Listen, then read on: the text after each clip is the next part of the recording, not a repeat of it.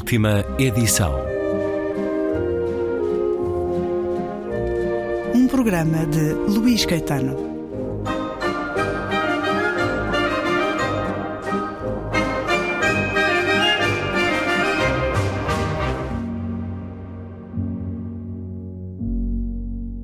Quando abriu a caixa do caminhão e foi destrancar a porta do depósito, o ferrolho estava preso por causa do gelo, o que o obrigou a perguntar a si mesmo se não se teria transformado num homem condenado a ficar sempre à entrada, pois aparentemente passava a maior parte da vida do lado de fora, à espera que lhe abrissem a porta.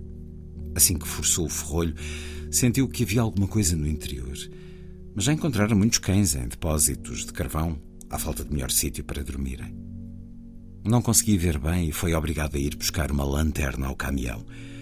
Quando a virou para o que ali estava, pareceu-lhe, a julgar pelo que havia no chão, que a rapariga se encontrava lá dentro há mais do que uma noite. Meu Deus, disse. A única coisa que lhe ocorreu foi tirar o casaco. Quando o fez e o colocou em volta da rapariga, ela estremeceu. Não tenhas medo, explicou Furlong. Vim só entregar o carvão, pequenita. Insensivelmente voltou a lanterna para o chão, iluminando os excrementos que ela devia ter feito. Pelo amor de Deus, filha, disse. Vamos sair daqui. Quando conseguiu tirá-la do depósito e viu o que tinha à sua frente, uma rapariguinha quase sem forças para estar de pé, com o cabelo grosseiramente cortado, a parte mais normal dele desejou nunca se ter aproximado daquele sítio. Estás bem? disse. Apoia-te em mim, pode ser? A rapariga não parecia querer que ele se aproximasse, mas Furlong conseguiu levá-la até ao caminhão, onde ela se encostou ao capô ainda quente, olhando para as luzes da vila e para o rio mais abaixo e depois para muito longe, tal como ele fizera, para o céu. Estou cá fora? Conseguiu ela dizer, passado algum tempo. Sim. Pouco depois a porta abriu-se e uma jovem freira olhou. A rapariga ao lado dele não disse nada, mas ficou parada, a olhar para a porta, como se os seus olhos a pudessem trespassar. O que é que se passa aqui? perguntou Furlong. Como a rapariga continuava a não responder, ele tentou de novo arranjar alguma coisa para dizer. Esperaram bastante tempo ali ao frio, à porta do convento. Furlong sabia que podia tê-la levado então e chegou a pensar em levá-la para a casa do padre ou para a sua própria casa.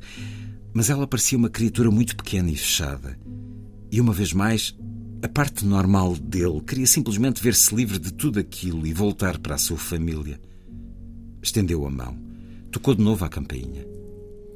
Pode perguntar-lhes pelo meu bebê? O quê? Ele deve ter fome, respondeu ela. E quem é que o vai alimentar agora? Tens um filho? Tem 14 semanas.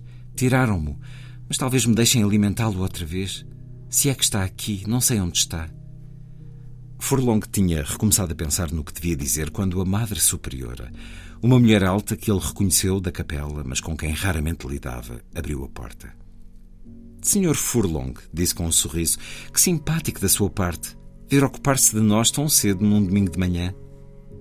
Madre, disse Furlong, eu sei que é cedo. Só tenho pena de ter sido obrigada a encontrar isto, acrescentou ela antes de se virar para a rapariga. Onde é que estavas? perguntou, mudando de tom. Não demorámos muito a descobrir que não estavas na cama. Estávamos quase a chamar a guarda. Esta rapariga esteve a noite toda trancada no vosso depósito, explicou Furlong. Vá-se lá saber porquê. Deus te abençoe, criança. Entra, sobe e toma um banho quente. Ainda apanhas qualquer coisa. Esta pobrezinha não consegue distinguir a noite do dia às vezes. Não faço ideia de como é que vamos cuidar dela. A rapariga continuava parada numa espécie de transe e tinha começado a tremer. E é um certo do livro Pequenas Coisas Como Estas, da irlandesa Claire Keegan, que nasceu em 1968 e cresceu numa casa sem livros no sudoeste da Irlanda. Foi com esta novela, com este romance finalista do Booker Prize em 2022, livro publicado pela Relógio d'Água com a tradução de Inês Dias, livro que nos leva para uma sociedade pobre, austera e para uma cidade fria, para um lugar onde os filhos nascem com 11 meses de diferença. Estamos, no entanto, em 1985. Estamos já numa época, num ano que a maior parte de nós terá vivido. Estamos em tempos de muitas dificuldades na Irlanda. Estamos em tempos, Carlos Vasconcelos, em que ainda permanecia uma verdadeira chaga na história da Irlanda, quando a Igreja Católica, ao longo de muito tempo, e só provavelmente a partir desses anos 80, uma situação denunciada, revelada, investigada e muitas vezes julgada, mas durante décadas a Igreja Católica foi responsável por um historial de horrores, responsável pela morte de dezenas de milhares de crianças e de mulheres, muitas delas engravidavam, como neste certo. Uma jovem mulher que é levada para um convento onde os filhos eram entregues para a adoção, mas eram muitas vezes maltratados e a taxa de mortalidade era cinco vezes maior do que a média nacional. Em 2018, o Papa Francisco pediu perdão pelos tantos crimes cometidos pela Igreja Irlandesa, onde o mal andou à solta, onde jamais ele deveria andar, instituições religiosas. São casos repugnantes, aqueles que conhecemos ao longo do tempo.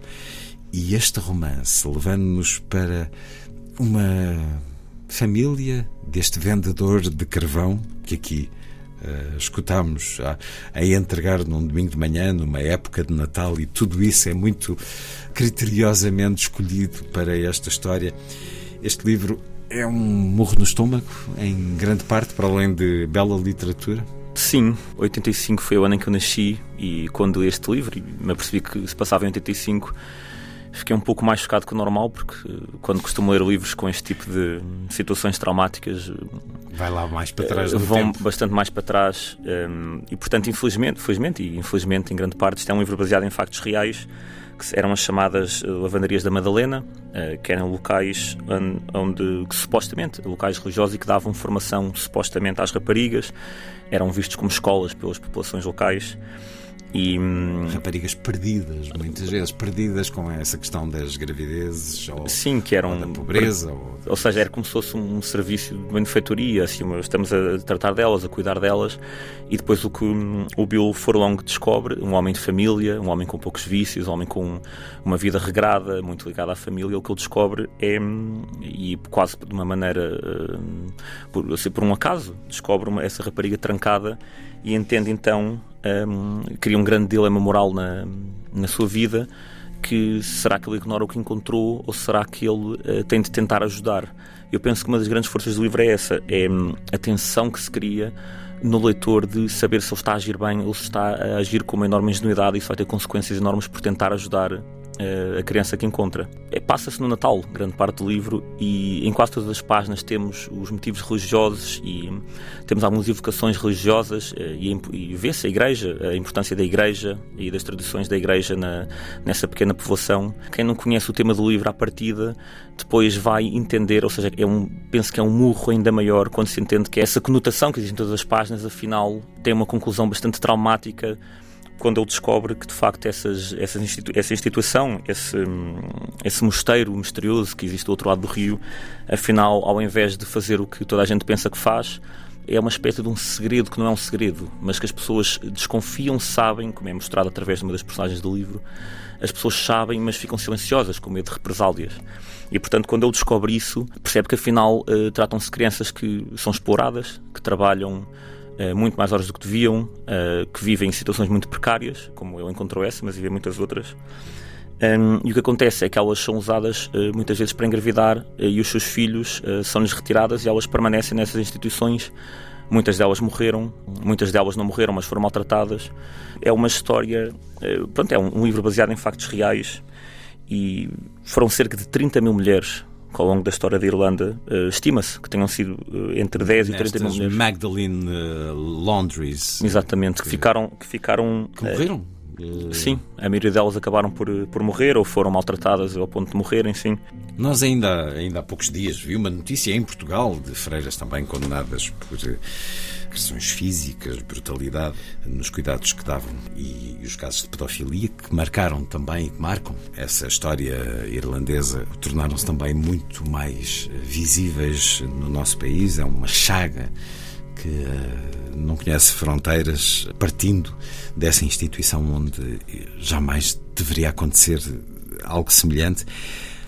Claire Keegan escreve um pequeno romance, são, é uma marca dela, uh, são 80, pouco mais de 80 páginas, mas eu poucas vezes senti algo tão épico como o final deste livro, em que este homem toma uma decisão dentro dessa vida ordenada, familiar, a fazer também um pouco lembrar a nossa história portuguesa do o pouco à mesa, mas honrado e muito contado e, e tudo muito espartano. Este homem vai tomar uma decisão e há um percurso que é feito que é um, uma história épica. É um, é um momento de grande comoção e estamos a falar de literatura, apesar deste fundo histórico, um homem que faz aquilo que se deve fazer numa noite de Natal, se optar pela dignidade e pela coragem. Penso que foi isso que muito que lhe valeu uma comparação. Penso que foi David Mitchell que a comparou a Chekhov, que é uma comparação. Obviamente, qualquer contista ou qualquer pessoa que escreva pequenos romances, novelas, deseja ser comparada a Chekhov. Talvez seja o melhor elogio que se possa dar a um, a um contista. E ela, penso que merece essa comparação, não só pela depuração da escrita, ela consegue muito poucas páginas apresentar-nos um enredo, os personagens. Sobretudo, eu penso que ela capta muito bem a gênese uh, do, que é, do que é ser um ser humano e do que é que é a vida, uma vida que se perde na rotina, nos pequenos gestos diários. Ela apanha muito bem isso nas páginas e a forma dela é um pouco isso, ou seja, ela explica uh, de uma maneira aparentemente muito mundana, mas muito, bem, muito literária, o que é a vida no dia a dia, e depois há, há sempre uma reviravolta que prende o leitor e a conclusão, normalmente em poucas páginas, é uma conclusão completamente arrebatadora. E, e, o livro termina aí, não se prolonga, e a sensação que causa no leitor de facto é essa de estupefação e de. é, é quase um murro final. E, e, é uma coisa. Isto são livros que se leem, os livros dela, os que eu li até agora, leem-se em 3 horas, 2, 3 horas, são livros muito curtos e de facto deixam uma sensação muito forte, muito, muito maior do que, o, do que o tamanho do livro.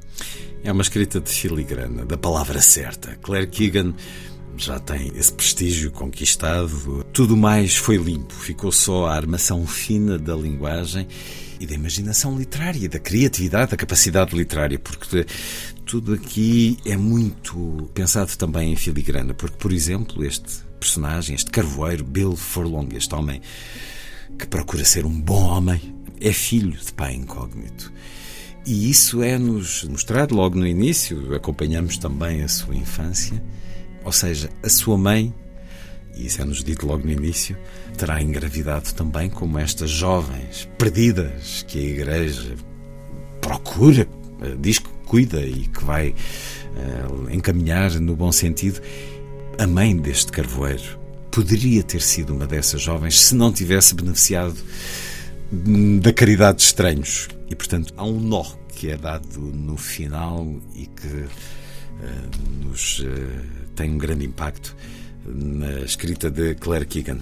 O livro chama-se Pequenas Coisas Como Estas, a edição Relógio d'Água, mas esta autora, que é muito, então, artesã deste género curto, tem mais recente, na Relógio d'Água, Acolher.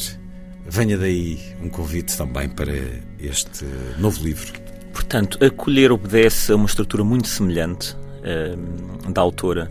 Trata-se de uma, de uma muito jovem rapariga, uma criança, uh, que vive numa casa em condições muito duras e que depois começa por ser enviada, ou seja, é entregue pelo pai numa nova casa em que vivem os seus, uma espécie de pais adotivos, uma família provisória. Não sabemos isso ao começo, se, é uma, se vai ser provisório, se é definitivo, e a criança também não sabe. Ao contrário do outro livro, é um livro escrito na primeira pessoa, portanto, ela coloca-se na cabeça da, da, criança e é uma incógnita enorme para ela e ela transmite essa incógnita ao leitor. O que ela conhece, ao contrário de tudo o que é esperado de uma família adotiva, ela conhece, uh, o livro parece que se encaminha para o outro lado, mas afinal ela acaba por conhecer uma enorme amizade, um, amor e carinho numa, numa casa que lhe é completamente estranha, com costumes estranhos e com pessoas estranhas. E hum, o, que tem muita, o que tem muita força é. Eu penso que a autora tenta dar um pouco a ideia de que não é isso que acontece e depois é, é um prazer ver que, é isso, ver que é isso que acontece. Ela tem esta estrutura própria, muito própria dela e, portanto, no final do livro, é um livro maioritariamente feliz, mas que depois no final tem uma grande reviravolta em que ela descobre descobre que. Veja lá, Carlos Vasconcelos, não conte mais. Não, pronto, então vou deixar assim, de facto, há uma grande reviravolta no final do livro que a faz uh, deparar-se muito com um pouco o que é que a fragilidade da vida e a complexidade da vida, sobretudo da vida adulta. Uh, e eu penso que é o que ela faz muito bem é que ela consegue transmitir muito bem essa fragilidade pelos olhos de uma criança muito mais nova. Eu penso que essa estratégia de se colocar uh, na primeira pessoa do, do ponto de vista da criança funciona muito bem. Claire Keegan é uma escritora irlandesa que vale muito a pena conhecer e já sei que a Relógio d'Água tenciona continuar a publicá-la. Para já, estes dois eh, romances são dois romances trabalhados até ao osso e por isso curtos eh, e com estas eh, belas capas que Carlos Vasconcelos tem a responsabilidade de escolher e a capa pode, em algumas circunstâncias, ser um detalhe de sua menos importância ou numa conversa mais fútil, se for só por aí que se escolhe um livro, mas quando o conteúdo vale a pena, ainda bem que a capa também nos convida.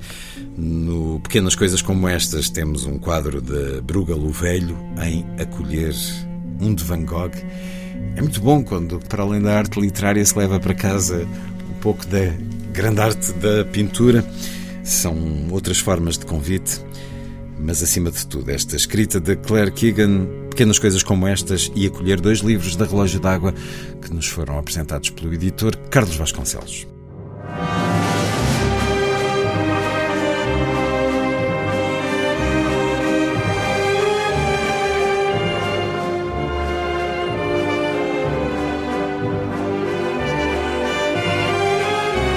Última edição.